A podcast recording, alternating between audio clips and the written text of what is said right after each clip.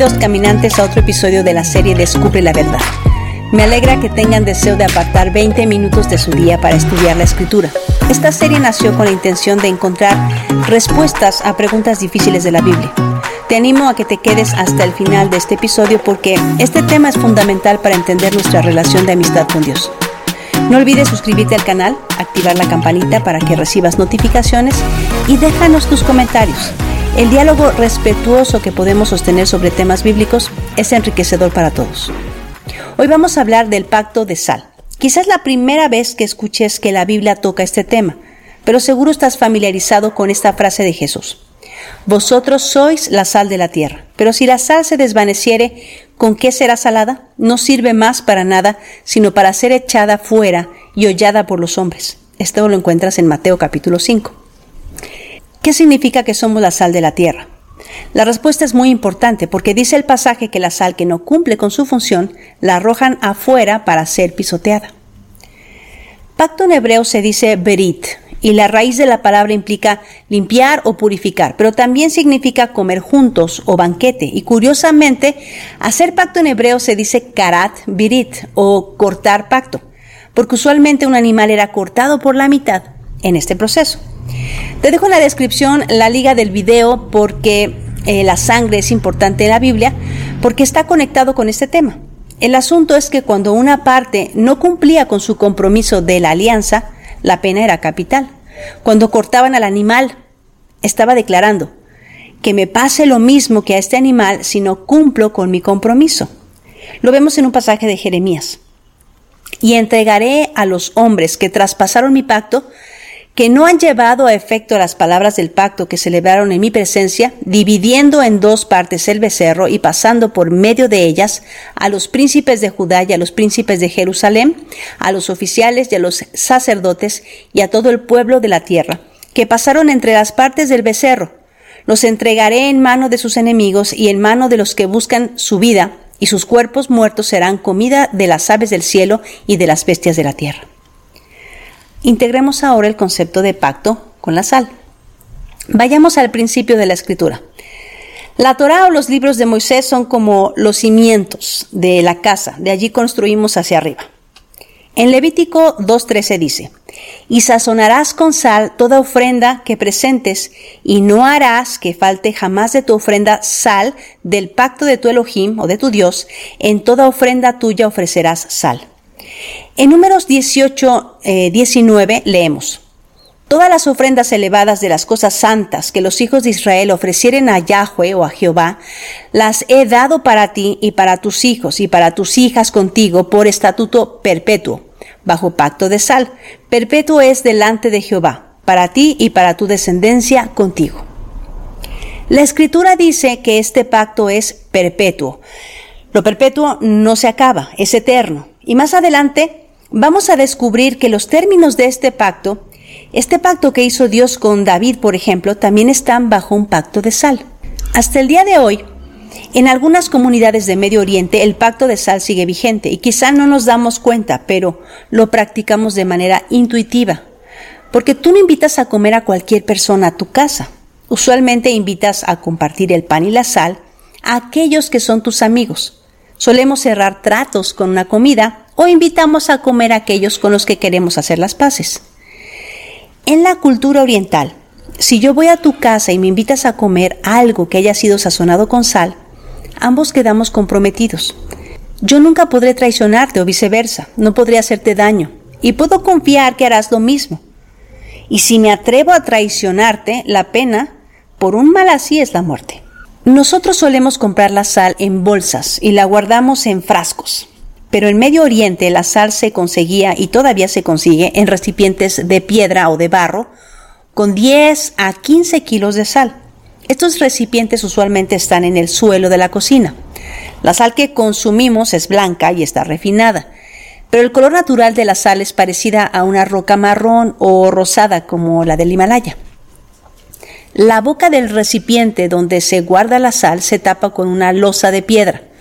Ahora imagina que si el suelo de la cocina se lavaba con agua constantemente, con el transcurso del tiempo el fondo del recipiente se empapaba y lo que sucedía es que la sal que se encontraba en el fondo de la vasija perdía su salinidad, se hacía insípida.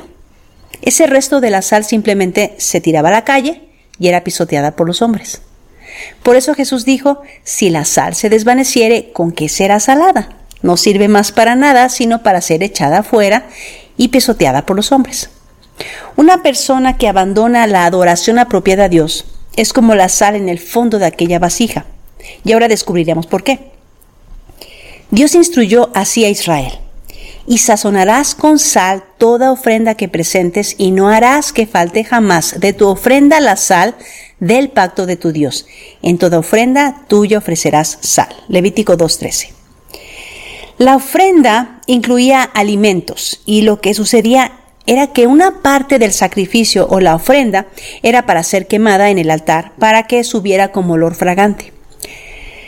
Ya fuera para perdón de pecados o para ofrenda de paz, otra parte era para el mantenimiento de los levitas y sacerdotes y otra parte se la quedaba el adorador y la comía con su familia. Lo que sucedía era que literalmente Dios estaba siendo invitado a comer. Así que el que las ofrendas estuvieran sazonadas con sal era una invitación a sentarte a la mesa a comer con el Creador. Jesús habló de lo mismo en Marcos. Porque todos serán salados con fuego y todo sacrificio será salado con sal. Marcos 9:49. El Señor en realidad no le interesaban los sacrificios, sino las buenas obras de amor que estos representaban. Así como las ofrendas en la antigüedad eran purificadas con sal al ser llevadas al altar, nuestras buenas obras o nuestros sacrificios espirituales serán sometidos a fuego purificador. Solo lo que hagamos con amor genuino, sin corrupción, perdurará. Luego en segunda de Crónicas 13 dice, ¿No sabéis vosotros que Jehová Dios de Israel dio el reino a David sobre Israel para siempre, a él y a sus hijos bajo pacto de sal?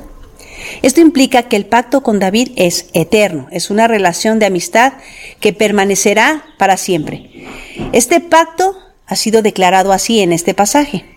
Vosotros sois la sal de la tierra, pero si la sal se desvaneciere, ¿con qué será salada? No sirve más para nada sino para ser echada fuera y hollada por los hombres. Pablo nos enseña en Colosenses 4, sea vuestra palabra siempre con gracia, sazonada con sal para que sepáis cómo debéis responder a cada uno. Palabras sazonadas con sal se refiere a palabras íntegras y fieles. Nuestras palabras deben ser saladas de bendición, siempre sazonadas con sal, llenas de verdad y amor. Nuestros pensamientos deben corresponder a nuestras acciones porque somos la sal de la tierra. Una de las cualidades de la sal es que produce sed. Cuando vivimos de acuerdo al conocimiento que tenemos de Dios, despertamos la sed de las personas para que vengan y beban del agua viva que es Cristo.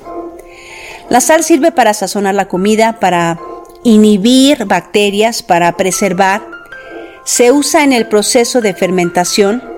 Era tan valiosa que a los soldados romanos se les pagaba con sal, de allí el término salario.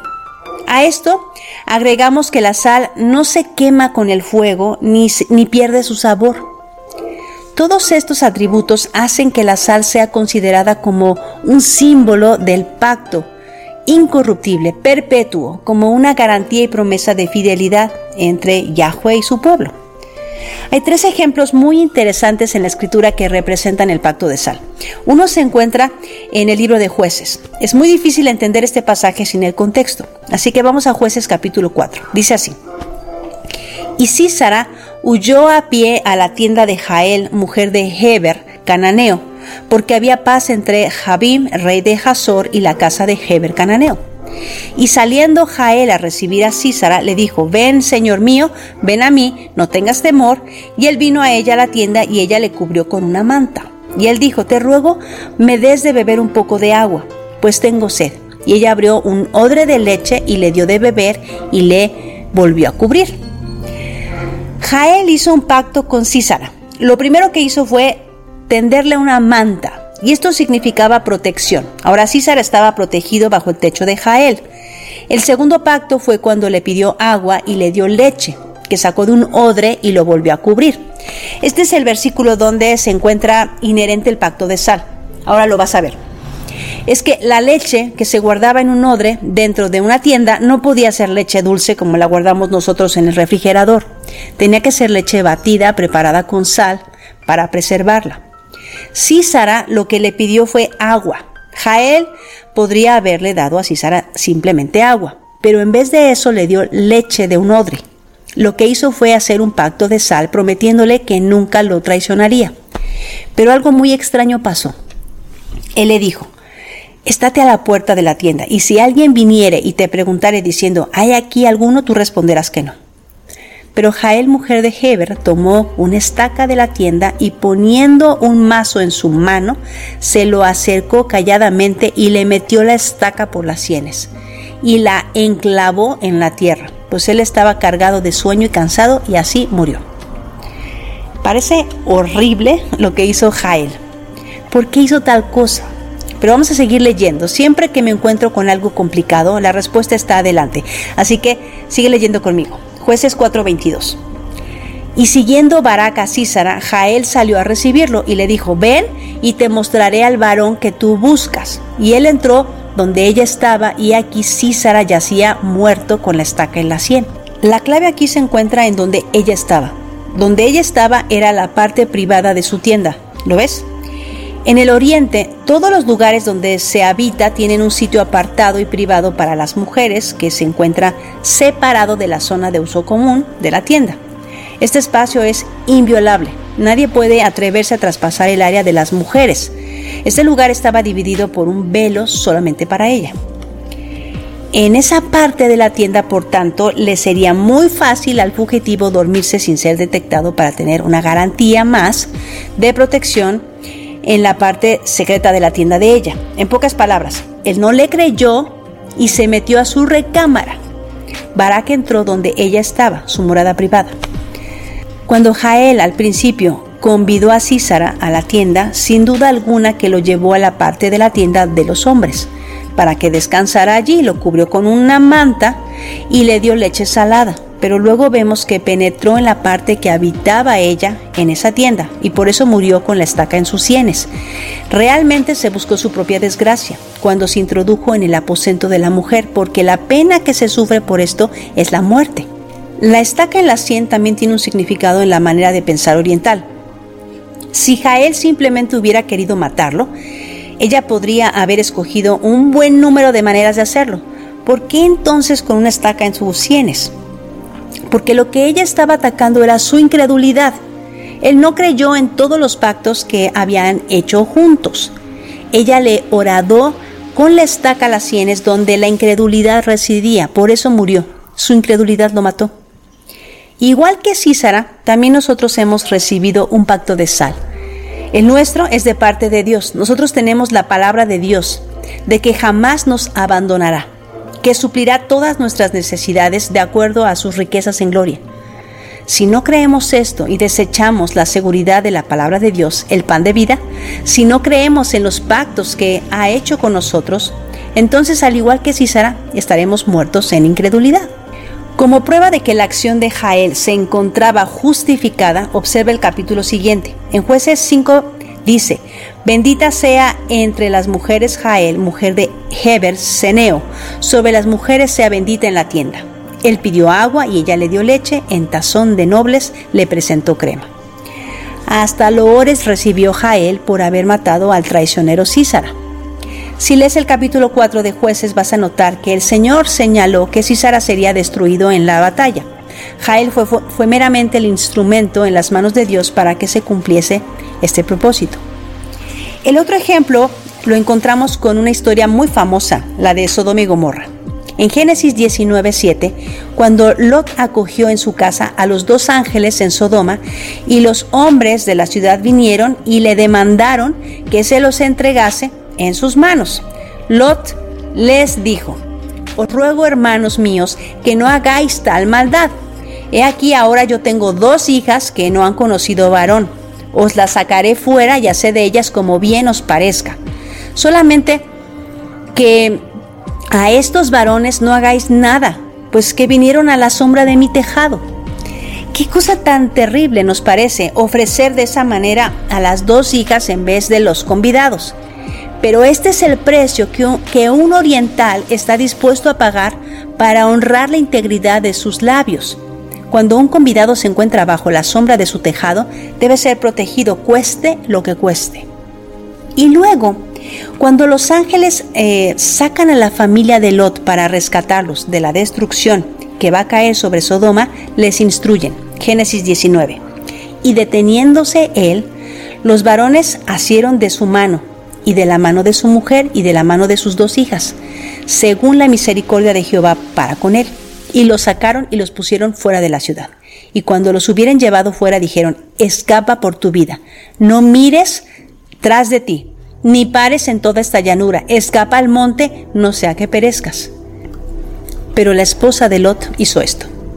Dice el versículo 25, y destruyó la ciudad y todas aquellas llanuras con todos los moradores de aquellas ciudades y el fruto de la tierra. Entonces la mujer de Lot miró atrás a espaldas de él y se volvió estatua de sal.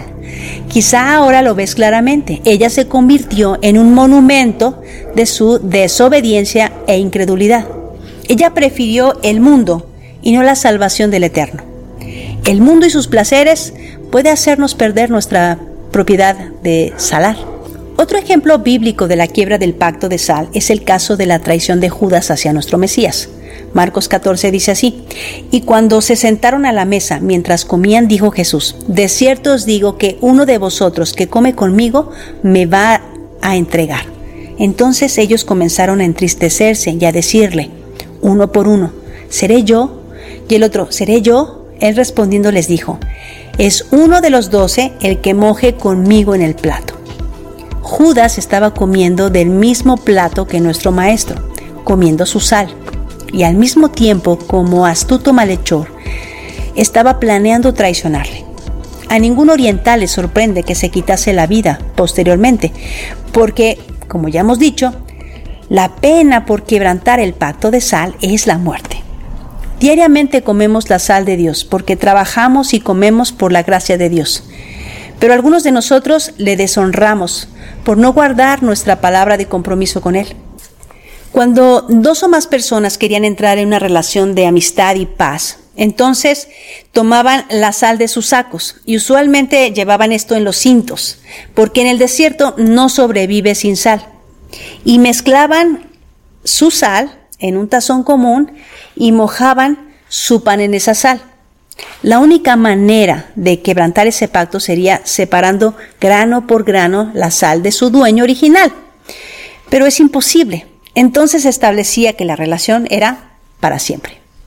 Este pacto es un pacto de hospitalidad, de amistad, de fidelidad. Ahora sabes lo que significa que eres la sal de la tierra. Sazona tus palabras con sal. Cree que Dios está en pacto de sal contigo. Mantente fiel a este pacto, no lo traiciones. Invítalo a comer a tu mesa y finalmente provoca a los demás a tener sed de Dios por la integridad de tu vida, por tu hospitalidad, y por la respuesta amorosa de tu boca. Provócalos a querer dejar su vida de pecado. Crea en otros el deseo de tener paz y de ser parte del pueblo de Dios. Dice el profeta Isaías en el capítulo 55. Todos los sedientos, venid a las aguas, y los que no tienen dinero, venid, comprad y comed. Venid, comprad sin dinero y sin precio, vino y leche ¿Por qué gastáis el dinero en lo que no es pan y vuestro trabajo en lo que no sacia? Oídme atentamente y comed el bien, y se deleitará vuestra alma con grosura. Inclinad vuestros oídos y venid a mí. Oíd y vivirá vuestra alma. Y haré con vosotros pacto eterno, las misericordias firmes a David. Abraham compartió el pan y la sal con Dios justo unas horas antes de que Sodoma y Gomorra fueran destruidas. En Génesis 18 dice, y traeré un bocado de pan y sustentad vuestro corazón, y después pasaréis, pues por esto habéis pasado cerca de vuestro siervo. Y ellos dijeron, haz así como has dicho. Abraham demostró que no le fallaría a Dios, aun si se le requería entregar a su propio hijo, porque sabía que una vez realizado el pacto sería reconocido como amigo de Dios. Y así lo prueba Santiago. Dice el capítulo 2, y se cumplió la escritura que dice, Abraham creyó a Dios y le fue contado por justicia y fue llamado amigo de Dios. Los discípulos, después de comer la cena del nuevo pacto en la preparación de la Pascua, escuchan al Maestro decir esto. Ya no os llamaré siervos, porque el siervo no sabe lo que hace su Señor, pero os he llamado amigos, porque todas las cosas que oí de mi Padre os las he dado a conocer. La sal evita la corrupción, así que no permitas que el mensaje de salvación salga adulterado, insípido. Si la sal evita la putrefacción, nuestra influencia debe ayudar a detener el progreso de la inmoralidad y de lo pecaminoso. Porque si la sal no sala, entonces los hombres terminan pisoteándola. Jesús nos instruyó ser la sal de la tierra. Mientras enseñaba el sermón del monte dijo estas palabras. Veamos cuál es la conclusión de este sermón. Mateo 7:24. Cualquiera pues que me oye estas palabras y las hace, le compararé a un hombre prudente que edificó su casa sobre la roca. Recuerda, no dejes que nadie te diga lo que dice la Biblia. Léela por ti mismo. Que Dios te bendiga.